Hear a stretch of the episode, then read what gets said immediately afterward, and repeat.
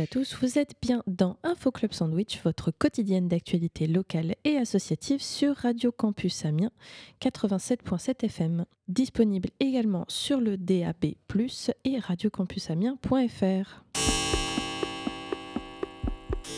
Aujourd'hui, je suis en compagnie de Romain Villet et euh, Julien Moglia. Comment allez-vous? Ça va pas mal, merci. Mais très bien, bonjour. Bonjour. Bonjour. Pour commencer, est-ce que vous pourriez euh, vous présenter brièvement euh, chacun votre tour, s'il vous plaît? Je t'en prie, Romain. Alors brièvement, c'est toujours difficile, mais je suis donc Romain Villet. Euh, je suis euh, amiénois depuis quelques années, puis je suis pianiste de jazz, euh, écrivain et comédien, et il m'arrive de marier ces trois activités, euh, puisque j'écris notamment des spectacles musicaux dans lesquels je joue. Julien? Et ben moi, je suis euh, un couteau suisse du spectacle. Je fais de la mise en scène avec Romain, notamment. Je fais aussi de la mise en scène pour d'autres compagnies. Je suis aussi comédien. Et euh, je suis aussi technicien. Et je fais de la technique, notamment pour une, une De compagnie. de, ouais, la technique de spectacle pour des- du jeune public. D'accord. Bon, avant de commencer l'interview, du coup, je vous propose d'écouter euh, Vals for Free, euh, donc une de tes compositions, euh, Romain, euh, que tu as enregistrée avec euh, Trio 100 109, c'est bien ça? Absolument. Eh bien, on s'écoute ça.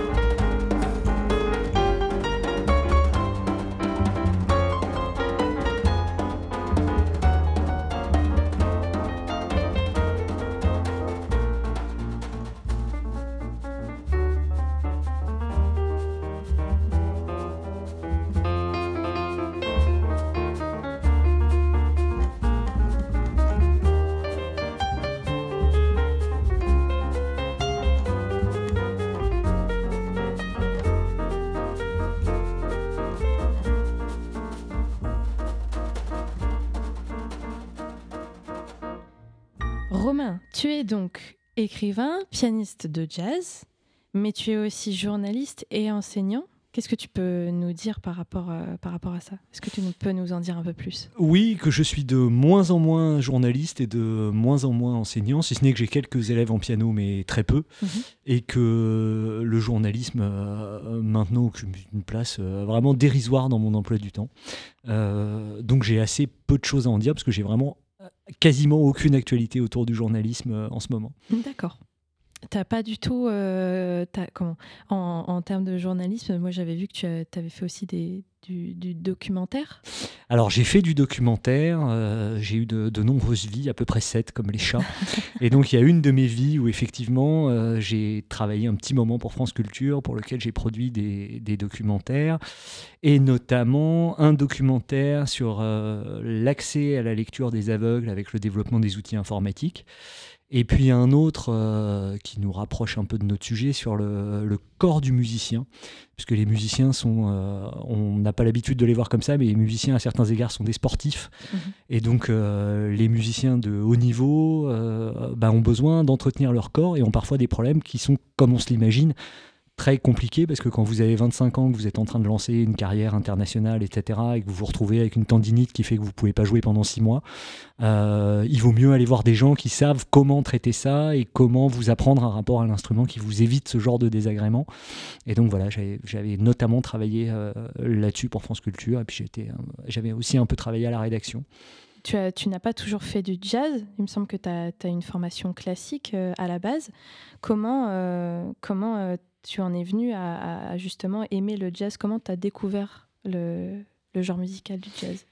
Alors, j'ai découvert le jazz. Euh, je suis un peu embarrassé pour en parler parce que je voudrais pas divulgacher comme on dit, parce que c'est exactement ce que je raconte euh, dans le, spectacle musical euh, My Heart Belongs to Oscar. Il se trouve que moi, j'avais une formation classique, je détestais le jazz, j'aimais vraiment pas ça du tout. Et puis j'avais une copine à l'époque qui était pianiste aussi et qui elle aimait beaucoup ça et qui m'a proposé de l'accompagner à un cours de jazz. Et donc je l'ai suivi plus par curiosité qu'autre chose. Et bien m'en a pris parce que j'ai été euh, très séduit par euh, ce que j'ai découvert là-bas. Et euh, notamment, je ne crois pas l'avoir dit encore, mais enfin, on l'a peut-être compris quand je parlais de la lecture, notamment parce que, étant aveugle, un des problèmes que me posait la musique classique, c'était la lecture des partitions. Et une des premières choses qui m'a beaucoup intéressé dans le jazz, c'était de voir comment les jazzmen faisaient de la musique sans partition et donc avaient un rapport très construit à la musique en sachant très bien ce qu'ils font, mais euh, sans utiliser de partition. Et donc c'est un peu par là que je suis rentré là-dedans. Et puis là, après, j'ai écouté un certain nombre de pianistes, notamment euh, Oscar Peterson, qui pour moi a vraiment été la porte d'entrée dans le, dans le jazz. Et là, j'ai été très très séduit au point que euh, ça s'est pas fait absolument du jour au lendemain, mais assez vite quand même. J'ai à peu près euh, renoncé à tout le reste pour me consacrer très sérieusement à cette chose-là. Donc aujourd'hui, il n'y a que le jazz dans ta tête. Il n'y a pas tout à fait que le jazz dans ma tête parce que je, voilà, je, continue, je continue à écrire des livres, je continue je continue à écrire des, spectacles, je, continue à avoir des activités variées, mais en tout cas, le jazz a fini par prendre une, une, place très importante dans ma vie, qui est pas, euh, voilà, il n'y a pas que ça dans ma vie, mais malgré tout, c'est quand même un des piliers euh, centraux à part entière quand même, euh, ça fait partie euh, de ta vie. Et puis tu disais que ces derniers temps tu rebossais un peu de classique aussi, que tu n'hésites pas à y retourner quand même. Ouais, mais alors ça, il faut ça, ça c'est pour ma consommation personnelle. C'est comme c'est comme quand on quand on ouvre le frigo au milieu de la nuit. Ça, c'est c'est pas des choses. Voilà, c'est pas des choses qu'on est censé euh, qu'on est censé révéler publiquement. Oui, oui, je, je, je, je, joue un peu de bac à mes heures perdues, mais normalement jusqu'à présent, jusqu'à ce que des, les centaines de milliers d'auditeurs de Radio Campus soient au courant, il y avait guère que mes voisins des deux côtés de, chez moi qui, qui, savaient. Donc je te remercie pas, Julien, d'avoir inventé ce, secret auquel je tenais. Merci. Je t'en prie, je t'en prie, ça me fait plaisir. Donc le spectacle My Heart Belongs to Oscar, euh, donc mis en scène par Julien, euh, de ce fait, euh, qui du coup sera joué le 1er mars au Caméléon à Conchy-les-Paux et au festival euh, Grotesque à Naour le 6 avril. C'est bien ça? Ça nous va si bien, le festival Grotesque, je veux dire.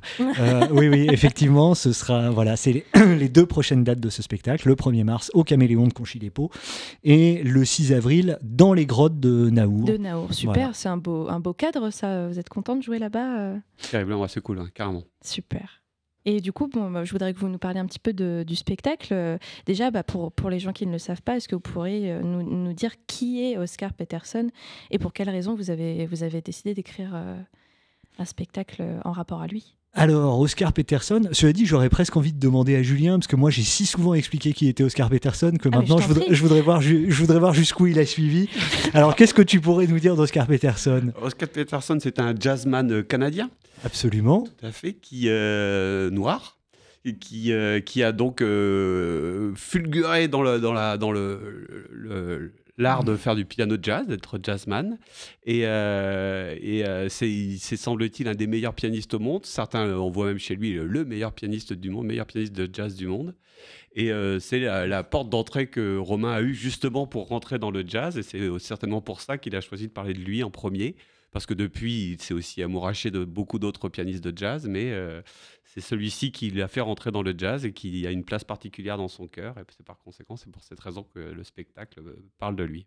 Voilà, et à qui, euh, si volage que j'ai pu être, je reste très fidèle, euh, et notamment pour un mot qu'il faut forcément prononcer quand on parle de lui, c'est un sens du swing qui est absolument inégalé. C'est vraiment si, voilà, c'est vraiment celui qui pour moi fait swinger le piano comme personne.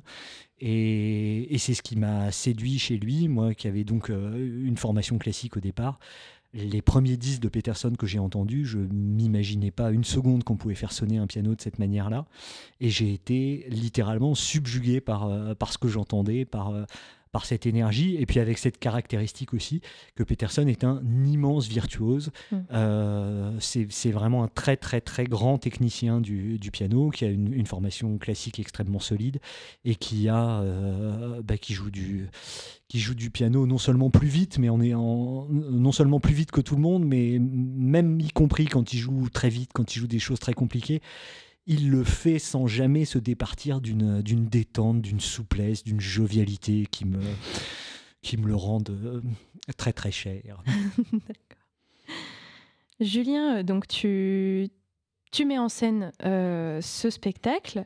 tu as un sacré parcours, mine de rien. J'ai vu que tu avais travaillé avec pas mal de, compagnies de, de théâtre. Mhm. Mais comment vous vous êtes rencontré avec Romain? Alors, on s'est rencontrés dans le cadre d'une résidence d'une autre compagnie, une compagnie dans laquelle Romain joue un spectacle. Et un des comédiens avait le Covid euh, pour la semaine de résidence. Donc, la metteur en scène, qui est une amie aussi, euh, m'a appelé en me disant Est-ce que tu veux bien venir euh, faire les répliques pour les autres comédiens? Parce qu'il y a un comédien qui ne veut pas venir. Donc, j'ai passé une semaine avec eux pour, les aider à travailler sur leur nouvelle création.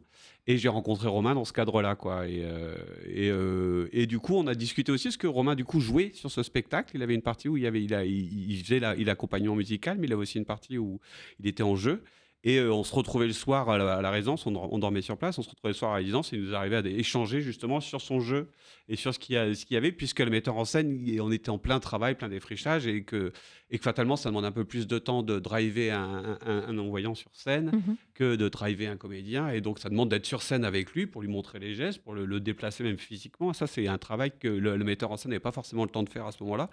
Et donc, du coup, c'est des conversations qu'on a eues naturellement. Et au fur et à mesure de la, de la semaine, Romain a fini par me dire bah, Moi, j'ai un spectacle que j'ai déjà joué, mais qui est peu ou pas mis en scène, est-ce que ça te dirait de venir euh, m'aider pour la, mise en scène de ce spectacle-là, qui n'est même pas celui dont on parle, qui est un autre spectacle encore? Oui, justement, je voulais aussi euh, en euh, parler. Et donc, c'est ce spectacle-là qui, qui a scellé notre, notre collaboration. Mhm. Et, et entre-temps, et entre-temps, il nous a parlé de ce spectacle autour d'Oscar Peterson, qui se joue avec deux musiciens. Mhm. Et, et je lui ai, je lui ai sauter sur l'occasion pour euh, aussi euh, participer, à, participer à la création de ce spectacle, à la mise en scène de ce spectacle. C'est tous les deux des spectacles qui étaient déjà créés, qui, qui fonctionnaient déjà, et sur lesquels j'interviens pour essayer de donner un peu plus de, corps, parce que comme Romain parle beaucoup dans le spectacle, essayer de faire en sorte qu'il y ait des déplacements. Et voilà, maintenant, il me fait danser également. Non, Et le, deuxième spectacle dont, tu parles, euh, ce serait pas euh, L'amour ne m'a pas rendu aveugle par hasard? Exactement, mais je vois que tu es extrêmement bien renseigné. Ah bah, je fais des petites recherches quand ouais, Bah, c'est bien, bien, et comment se passe la création justement entre toi et Julien Romain? Eh ben, la création se passe très bien. euh, enfin, pas toujours, mais la plupart du temps. Vous entendez bien quand même euh, Oui, non, non, dans l'en- dans l'ensemble, dans l'ensemble, ça peut aller. Jusqu'à présent, on se, on se supporte. Euh, non, là, je le dis comme ça, avec l'air de, avec l'air de rigoler. Euh, en rigolant moins, je suis euh, très reconnaissant à tel point que je suis presque gêné de le dire devant lui, mais il a qu'à se boucher les oreilles pendant pas, quelques, pendant pas. quelques secondes.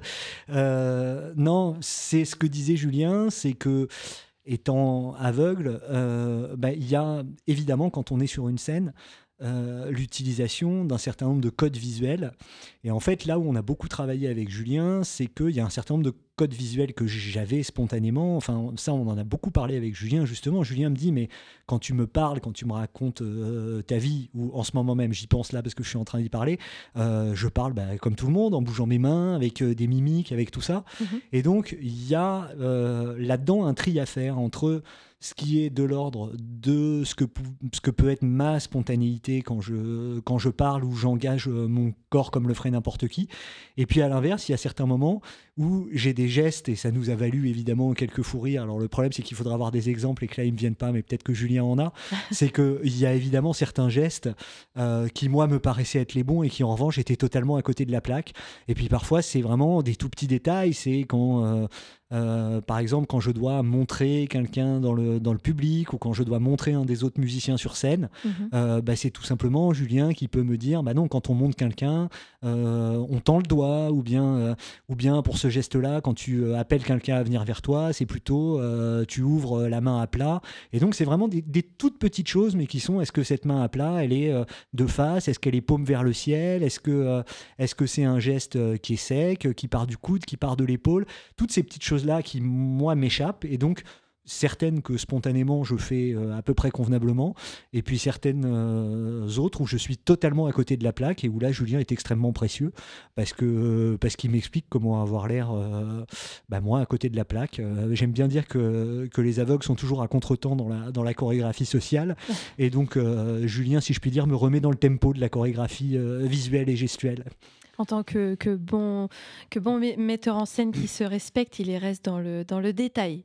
Ouais, ouais, ouais. Puis il y a vraiment, il y a vraiment un truc dans le, dans le, dans la, dans la comédie, dans le jeu, au théâtre, qui est, qui est, qui, qui est du mimétisme et un mimétisme dont parfois on n'a même pas conscience. Même il y a un mimétisme en règle générale chez les gens sur la, la façon dont on se tient, par exemple, quand on est en colère ou quand on est heureux. Enfin, il y a vraiment un mimétisme qu'on a tous, un Mhm. mimétisme social qu'on a tous. Et Chroma, lui, ça lui échappe complètement, quoi. Ça lui échappe complètement par moment. Quoi. Il y a des trucs, il sait pas quel, euh, quel geste on fait quand on va accueillir quelqu'un ou parce qu'il l'a jamais vu. Mhm. Et donc, c'est juste le lui dire, lui dire. euh, y y il y a des, une autre chose, on avait rigolé, on avait rigolé d'un truc une fois parce que euh, à un moment, pour une raison ou une autre, je sais pas, il devait avoir l'air, euh, il devait être très enthousiaste.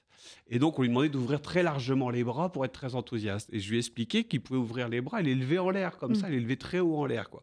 Et euh, je lui ai dit, tu peux avoir les coudes au-dessus des oreilles, c'est pas un problème. Et alors là, je n'en suis pas revenu. Que les gens manifestent leur enthousiasme en levant les coudes au-dessus de leurs oreilles, c'est quelque chose aujourd'hui encore. Là, moi qui suis tellement enthousiaste d'être là, on regrette qu'il n'y ait, pas, euh, y ait pas une caméra pour filmer cette interview. Parce qu'il faut que les gens comprennent que mon enthousiasme va jusqu'à me faire lever les coudes au-dessus des oreilles à l'instant où je vous parle. Donc ça c'est voilà et on s'est marré pendant euh, pas, mal de temps avec ce truc là mais voilà il y a tout un tas de choses comme ça qui sont euh, le voilà. Voilà comme disait quand on pointait quelque chose du doigt.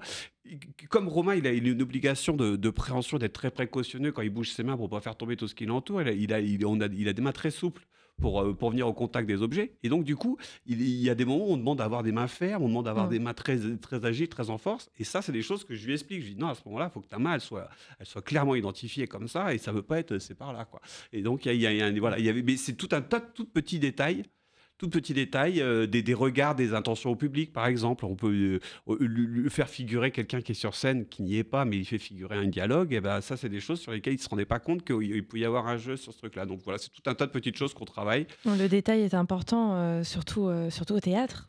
Et d'au- et et d'autant qu'il il, euh, c'est, je, trouve, moi, et je trouve ça super cool, c'est quand, malgré, malgré son handicap, il, il- on s'efforce de, de rendre quelque chose qui, qui ferait presque disparaître le handicap. Le but de notre. Enfin, moi, en tout cas, qui moi, mon but, moi, mon but du jeu, c'est que presque les gens soient- ne s'en rendent même pas compte. Ce- pas ce- compte, ouais. ce serait l'idéal, ce serait ça.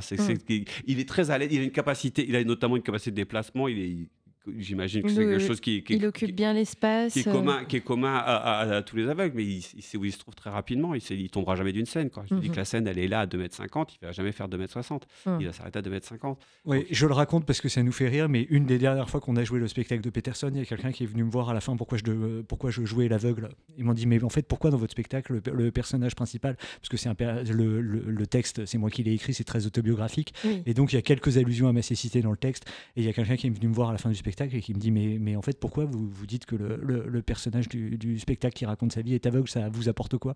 Et, bah, Parce que je le suis. voilà, exactement. Euh, et, donc ça, ça, nous a, ça nous a fait rire. Enfin, je me doute. Voilà. je me doute que ça vous a fait rire. J'ai vu aussi du coup que le 16 mars euh, prochain, tu seras au bar euh, de la Comédie de Picardie pour une lecture concert avec Sylvie Paillet. Oui. Tu veux bien nous, en dire un peu plus? Oui, euh, oui, je suis ravi de vous en dire un peu plus. Il se trouve que c'est une lecture. Alors, je vais commencer par parler de Sylvie Paillet, qui mhm. est euh, écrivain et que j'ai déjà accompagné en tant que pianiste quand elle lisait ses propres textes. Mhm. Et puis là, je lui ai demandé de lire euh, mes textes. Et donc, moi, je l'accompagnerai au piano, mais moi, je ne ferai une courte présentation et quelques petits commentaires pour expliquer d'où viennent ces textes. Euh, il se trouve que ces textes me sont chers parce que c'est les textes euh, du roman que je suis euh, en train de, terminer, pour lequel j'ai été soutenu par la région et je la remercie. Mmh. Et c'est un texte qui me parle euh, de mon amie d'enfance, qui est la seule amie aveugle que j'ai jamais eue et qui est morte très prématurément puisqu'elle avait une vingtaine d'années. Et on a été extrêmement proches puisqu'on a été, on a été liés. En fait, on était les, deux seuls aveugles. on s'est suivis pendant toute notre scolarité et on était les deux seuls aveugles de 5 ans à 20 ans à être euh, bah, dans des classes avec des voyants. Donc déjà, ça créait entre nous une intimité particulière. Et puis ça créait une intimité particulière parce qu'on n'était pas du même sexe, donc euh, on a essayé de voir en quoi consistait cette différence. Mhm. On a fini par comprendre à peu près.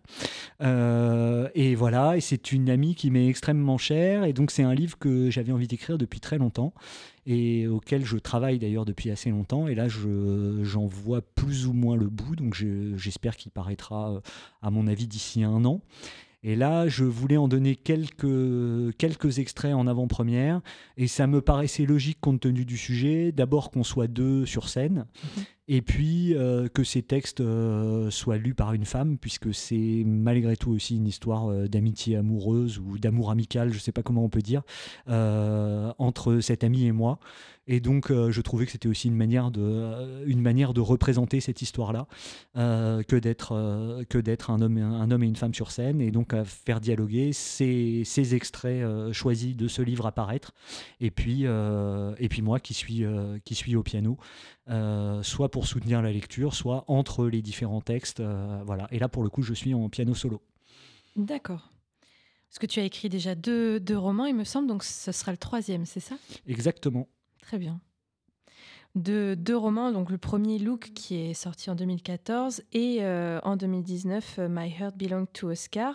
Encore lui, euh, on y revient. Qui rejoint le spectacle, du coup, je suppose, mis en scène par, par Julien Alors, il rejoint complètement le spectacle, puisque en fait, ce livre contient une version étoffée du texte du spectacle. là, c'est intéressant aussi par rapport à ce qu'on se disait du théâtre et de la mise en scène, c'est que euh, le texte que je dis sur scène est en fait beaucoup plus court que celui qu'il y a dans le livre parce que notamment grâce au corps, grâce au jeu avec les autres musiciens, etc., il y a un certain nombre de choses qu'on peut faire passer euh, qui n'ont pas besoin de mots, on a besoin de s'étendre un tout petit peu plus euh, quand on, bah, on l'écrit. Donc la version du, du, texte est un tout petit peu plus longue dans le livre. Et puis il y a deux autres textes sur le jazz. Donc c'est un, un, un, petit livre dans lequel il y, a, il y, a, trois textes. Il y a My Heart Belongs to Oscar à proprement parler. Et puis, euh, et puis deux autres textes euh, autour du jazz. Pour rester un petit peu euh, dans le jazz, il me semble que tu as également un groupe qui s'appelle Trio 109, c'est bien ça? Alors j'ai même deux groupes, parce qu'un que un des, un, des, un des, charmes de cette musique est que la, fidélité y est moins obligatoire que dans le mariage à l'ancienne. et donc, euh, donc effectivement, j'ai un groupe euh, pour lequel on avait été reçu euh, ici d'ailleurs au moment où on avait sorti notre album il y a quelques années maintenant, un album qui s'appelait En Somme, ça c'est le Trio 109. Et puis sinon, euh, j'ai un, trio sous mon nom qui s'appelle le Romainville Trio, mais comme je trouve que ça fait un peu mégalo de dire le Romainville Trio, je dis Hervé Trio, ce qui fait rendez-vous trio quand les gens savent pas. et j'aime bien que ce soit rendez-vous trio, comme ça c'est un petit côté euh, impératif et on se retrouve. Euh, voilà. Et c'est avec ce, avec ce Romainville Trio que j'ai quelques dates à venir dans la région, notamment le 23 mars à, au Café Couleur d'Antan à Tésy, au Charleston bar bien connu des Amiénois euh, au début du mois d'avril. Enfin voilà, donc euh, donc c'est avec ce, ce, plutôt en ce moment d'ailleurs avec le avec le Hervé Trio que je, que je tourne. Et, pas de pas de concert de prévu avec euh, Trio 109 alors? On a des agendas compliqués avec Trio 109 ah. et donc il y a c'est temps pour parler, mais il n'y a rien de, de, précis à annoncer. Mais si vous voulez être sûr de ne jamais rater un, un concert du Trio 109, Rien de plus simple, il suffit d'aller sur romainvilliers.com. Mais c'est génial, qu'est-ce que c'est romainvilliers.com Une machine à coudre que j'ai brevetée. Dis-nous en plus, Hervé. Pas juste une petite question par euh, moi, pour moi par ma pour que pardon, c'est une petite question juste par curiosité euh, pour moi personnellement. Pourquoi Trio 109 euh, trio 109, euh, c'est une bonne question. Euh, trio 109, 109 parce que on voulait un peu prétentieusement là encore injecter du, du, 109, tout simplement. Qu'ensuite, ensuite il y a plein de raisons, toutes plus mauvaises les unes que les autres. Parce que 109 est un nombre premier, que je suis assez obsédé par les chiffres et que donc j'aime voilà, j'aimais j'aimais bien ça. Que 109 est un nombre à trois chiffres. Euh, enfin voilà, et puis euh, il y, a encore d'aussi mauvaises raisons que ça. J'en ai toute une ribambelle, mais je vais m'arrêter là pour aujourd'hui. ça marche, au fait, ceci. Très bien. Euh, est-ce que tu peux nous rappeler un petit peu les, prochaines dates du coup de, de, concerts que tu as là pour, pour les semaines à venir? Alors, les prochaines dates, la prochaine qui me tient vraiment à cœur, c'est donc euh, My Heart Belongs to Oscar au Caméléon euh, à Conchy-les-Paux. Et ça, c'est le vendredi 1er mars à 20h30. Et puis euh, ensuite, je serai avec la compagnie dont on a parlé, qui est la compagnie du Poulailler, au théâtre de Roubaix. Pour jouer une pièce qui s'appelle Sans oublier l'Autriche et ça, j'y serai. Alors, j'avoue que j'ai honte, j'ai un trou. Je ne sais plus si c'est le 6 ou le 7 mars, mais bon, voilà. Euh, ensuite, je suis donc à la Comédie de Picardie pour cette lecture-concert où je lirai des extraits de mon prochain roman qui s'appelle Christelle le 16 mars. Et puis, je serai à Téziglimont le 23 mars pour un concert avec mon trio. Euh, je serai encore en concert avec mon trio le 5 avril au Charleston et je serai au festival Grotesque le 6 avril à Naour pour jouer à nouveau My Heart Belongs to Oscar. Et puis après, il y a d'autres dates, mais une fois encore, je ne peux que vous renvoyer sur, le, sur, le, sur site, le où vous aurez tous les détails. Donc c'est bien, bien, le 7 mars euh, à Roubaix. D'accord. Le 7 mars. Le 7 mars à Roubaix. Dans tous les cas, on ira sur romainvilliers.com pour euh, se tenir au courant euh, des prochains événements. Et eh ben, merci à vous deux d'être venus répondre à, mes questions. Et puis, eh bien, on se quitte avec My Heart Belong to Daddy d'Oscar Peterson. Merci à vous. Merci.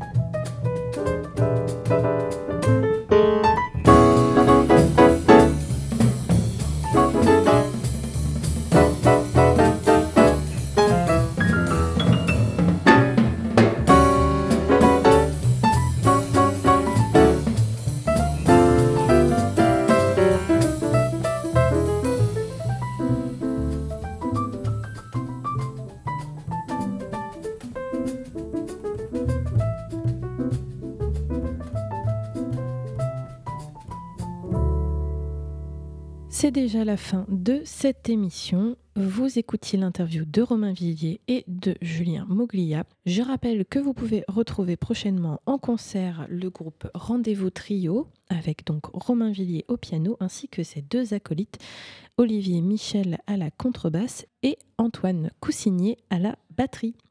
Merci à vous de nous avoir écoutés. À bientôt.